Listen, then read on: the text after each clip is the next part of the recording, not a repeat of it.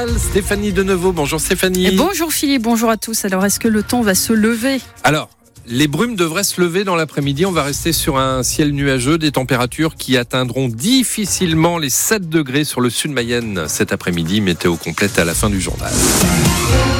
Les poteaux de la discorde à Mayenne. Et eh oui, Bruno vit au bord de la départementale 217 dans la zone artisanale de l'huilerie.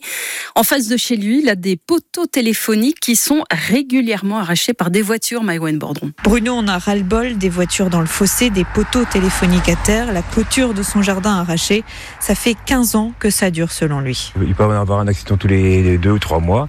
Et des fois, c'est plus que ça. Et enfin, ça dépend. C'est pas régulier. Et une fois, trois fois dans la même journée. Souvent quand la route est mouillée. L'été, c'est moins souvent. La vitesse maximale est fixée à 50 km/h sur cette route, mais selon Bruno, toutes les voitures ne respectent pas cette limitation. Les gens arrivent vraiment vite, souvent, et perdent le contrôle dans le virage. Certaines ont un accident à 50 et d'autres roulent beaucoup trop vite. De nombreuses entreprises sont situées à quelques mètres de là. C'est le cas du garage France Pare-Brise.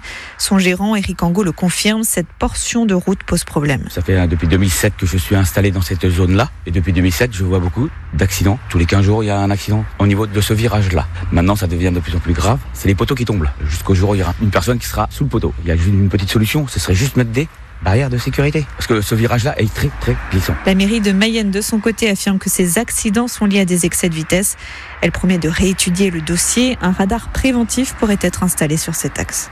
Le département de la Mayenne qui est en charge uniquement de l'entretien de cette, de cette route hein, parle de chaussée en bon état.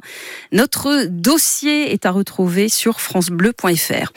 Elle roulait justement trop vite. Une automobiliste flashée hier à 129 km heure sur une route limitée à 80 à Saint-Calais du désert dans le Nord Mayenne. Les gendarmes lui ont retiré son permis. Exit le champagne et le foie gras à Noël. Oui, les produits phares ne vont pas trôner sur les tables de réveillon cette année à cause de leur prix qui ont augmenté de 20 à 30% en moyenne. Alors chacun a sa méthode pour avoir un menu de fête, mais à petit prix à Srid Ménier-Carne. Tout est une question d'organisation chez Anne. Alors c'est très simple, c'est ma maman qui organise tout. Pour la facture aussi, elle nous invite. Chez Nicole, on partage les coûts. On divise la facture par le nombre de convives de chaque côté. Au menu cette année, sans doute euh, une volaille euh, pintade, deux fromages, on réduira le nombre, et puis euh, une bûche glacée. Et pas question de gaspiller. Je réduirai pas le plat et la qualité des plats, mais sur les quantités. Pour ce Noël, on, on va quand même s'octroyer ce bon moment. Pour éviter de trop dépenser, Anne-Marie fuit les grandes surfaces. On fait nos courses euh, vraiment de façon très raisonnée et très raisonnable chez les producteurs locaux. Elle a aussi changé ses habitudes alimentaires. On a beaucoup, beaucoup, beaucoup réduit notre consommation euh, de viande. Michel lui anticipe pour économiser. Euh, on fait un menu avant. Cette année, ça va être un gigot d'agneau. Le gigot est déjà acheté. On l'a mis au congélateur, ça pas frais, mais bon. D'autant qu'il met un point d'honneur à offrir le repas de Noël. Bah, dire qu'on invite les enfants. On a, on a trois enfants et puis les cinq petits-enfants. Et puis euh, voilà, on fait attention un petit peu après. on réduit nos dépenses par la suite, disons. Alors ces fêtes de fin d'année, eh bien l'alcool coule souvent à flot et une étude alerte sur la consommation d'alcool chez les adolescents. 7 Français sur 10 ne trouvent pas choquant de faire goûter de l'alcool à un jeune Cyril Ardo. Qui n'a jamais entendu cette phrase durant un repas de famille? On peut bien le laisser tremper les lèvres, ce n'est que du vin. 3 Français sur 10 estiment même que c'est normal de faire goûter de l'alcool avant 15 ans, un chiffre qui atteste d'une large méconnaissance des dangers de l'alcool selon la Ligue contre le cancer, alors que l'alcool est à l'origine chaque année de 28 000 cancers dans notre pays.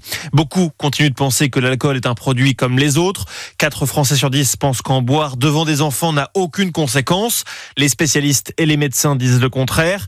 La Ligue contre le cancer dénonce au passage les campagnes de prévention contre l'alcool décrites comme paradoxales et peu incisives et déplore par exemple le manque de soutien du gouvernement au Dry January, le mois de janvier sans alcool. Et pour 4 Français sur 10, la présence d'alcool est un élément essentiel pour profiter des fêtes de fin d'année. Cette étude pour euh, la Ligue contre le cancer est à retrouver sur francebleu.fr. Midi 5 sur France Bleu Mayenne. Stéphanie, le stade Lavallois serait-il en train de subir un coup de moins bien? Eh bien, trois matchs consécutifs sans victoire, quatre matchs de suite sans gagner à domicile. Les tangos restent tout de même dans le trio de tête de Ligue 2. À la veille de la réception d'Auxerre pour une affiche au sommet, l'analyse du consultant football de France France Bleu Mayenne, Ulrich Le Pen. C'est une équipe qui, on sent, qui est un peu émoussée là sur ces sur ces derniers matchs. Les résultats le, le prouvent, euh, l'intensité dans les matchs le prouve aussi. On les sent bien une, équipe qui a du mal à, enchaîner les, efforts et euh, malgré tout, sur certains matchs, l'intensité est là, mais c'est pas régulier, c'est sur des, des, bribes de matchs. Et on sent que les, les, fins de match sont, sont, compliquées. On est, on, voit les joueurs assez émoussés qui, euh, qui, ont du mal à faire les efforts. Physiquement, je pense qu'ils sont assez fatigués et oui, là, on subit, on subit vraiment un, un petit coup d'arrêt, un petit coup de moins bien parce qu'on a du mal à gagner à, à domicile. Euh, les résultats à l'extérieur sont, aussi moins bons. On, perd des points. Donc, euh, il est temps que la trêve arrive, je pense, pour régénérer un peu les, corps et les esprits. Et ça ira, ça repartira mieux en, janvier. Le Stade Lavallois qui rejoue donc euh, demain soir avec un match excitant hein, sur le papier. C'est Laval-Auxerre, le troisième de Ligue 2 contre le deuxième pour terminer cette année. Coup d'envoi de la rencontre 20h45 demain au Stade Francis Le Basser, soirée foot. Dès 20h30 sur France Bleu Mayenne pour vivre cette rencontre. Et un match que pourrait louper Johan Tavares qui souffre d'un genou. Il est donc incertain pour l'avenue d'Auxerre. Le PSG a raté l'occasion de creuser l'écart en tête de la Ligue 1. Les Parisiens ont fait match nul hier soir un partout à Lille. Les Parisiens qui connaîtront leur futur adversaire en Ligue des Champions à midi puisque le tirage au sort des huitièmes de finale a lieu en Suisse. Le PSG peut tomber sur le Bayern de Munich, Manchester City, Barcelone ou encore le Real de Madrid. Troisième titre mondial pour les handballeuses tricolores après 2003 et 2017. Les Bleus accrochent une nouvelle étoile à leur maillot et ça tombe bien. À sept mois des JO de Paris, les Françaises ont battu les Norvégiennes 31-28 dans une finale où elles n'ont jamais tremblé devant un public acquis à la cause norvégienne puisque la rencontre avait lieu au Danemark. Les Bleus, désormais championnes du monde et championnes olympiques en titre, qui sont attendues en fin d'après-midi à Paris par leurs supporters.